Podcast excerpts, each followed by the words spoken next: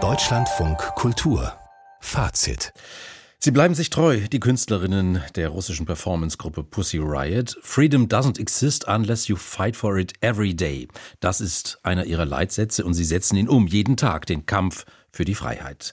Zum Beispiel Nadja Tolokonnikova.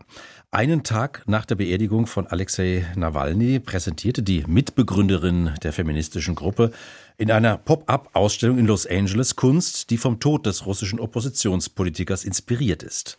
Im dortigen Wendemuseum sprach sie über ihre Freundschaft mit Nawalny, über Putins Autokratie, die Rolle von Kunst in Diktaturen und die bevorstehende US-Wahl. Kerstin Zilm berichtet. Eine halbe Stunde vor Beginn der Veranstaltung gibt es nur noch Stehplätze im Wendemuseum. Sichtlich berührt vom großen Interesse spricht Pussy Riot Mitbegründerin Nadja Tolokonnikova über den großen Einfluss Alexei Nawalnys auf ihre Kunst und ihr Leben. On February 16th, Putin has murdered my friend and my president, Alexei Nawalny. Am 16. Februar habe Putin ihren Freund und ihren Präsidenten ermordet, sagt Tolokonnikova. Wahlen von Putin erkennt sie schon lange nicht mehr an. Früher sei sie stolz darauf gewesen, aus Russland zu kommen, jetzt schäme sie sich. Die Künstlerin nennt Russland einen Terrorstaat, eine von einem Kriegsverbrecher angeführte Diktatur. I'm from a terrorist state. I'm from a dictatorship led by a war criminal. In these dark years of the full-scale invasion in Ukraine, in dunklen Jahren voller Schmerz und Scham seit der Invasion in der Ukraine habe Nawalny ihr und Millionen anderer Russinnen und Russen Hoffnung gegeben, mit seinem Lächeln, seiner Entschlossenheit und seiner Liebe.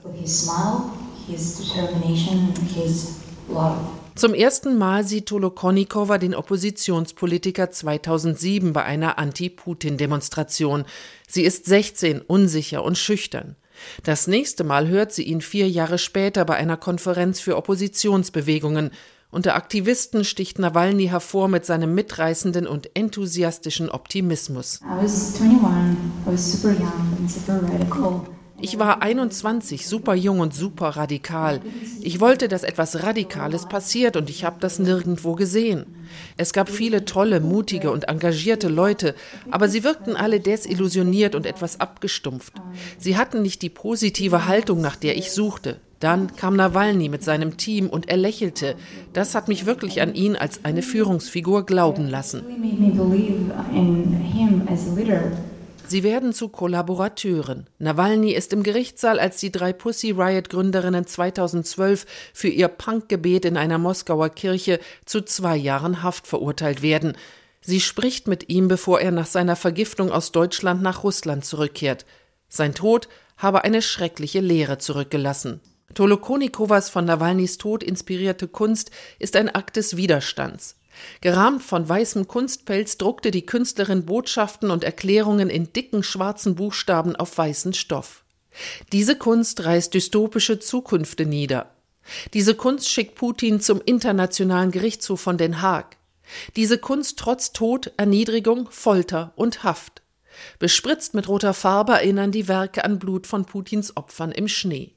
Zur Zusammenarbeit mit dem Wendemuseum kam es kurzfristig nach einer zufälligen Begegnung mit Tolokonnikovas Galeristin, erklärt Kurator Jus Siegel. She wanted to do this exhibition, but she didn't want to do it in a commercial context. Sie wollte diese Ausstellung machen, aber nicht in einem kommerziellen Kontext. Sie kannte unser Museum nicht. Als sie mehr erfuhr, dachte sie, es passt perfekt, besonders zu unserem aktuellen Programm mit Werken von inhaftierten Künstlerinnen und Künstlern aus Ost und West. Wir hatten sogar noch eine Wand frei in the garden under the colonnade and I thought that would be the perfect place for it. Vor mehr als 800 Besucherinnen und Besuchern spricht die Performance-Künstlerin darüber, wie Kunst Wege zu alternativen Gesellschaftsmodellen zeigen kann und wie zerstörerisch Autokraten und Diktatoren wirken. Every autocracy is based on two pillars. It breaks your body and it breaks your spirit. Autokratien stützen sich auf zwei Säulen. Sie zerstören deinen Körper und deinen Geist. Den Körper durch Prügel, Gefängnis und Mord. Die Zerstörung des Geistes ist gefährlicher, weil sie auf die Seele zielt und zu Selbstzensur, Hilflosigkeit, Fügsamkeit sowie Apathie führt. Tolokonnikova warnt davor anzunehmen, dass das nur ein Problem Russlands ist. Es sei fatal, tatenlos zuzuschauen, wie weltweit Demokratien vor dem Abgrund stehen. Mit Blick auf die bevorstehende Präsidentschaftswahl in den USA hat sie ganz konkrete Handlungsvorschläge. Demokratie ist die zerbrechlichste Form, in der Gesellschaften sich organisieren können. Sie ist kostbar. Wir müssen für sie aufstehen, wenn sie uns braucht.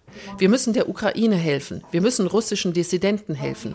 Und vielleicht sollten Sie keinen Putin liebenden autoritären Narzissten wählen. And maybe do not elect a Putin-loving authoritarian narcissist.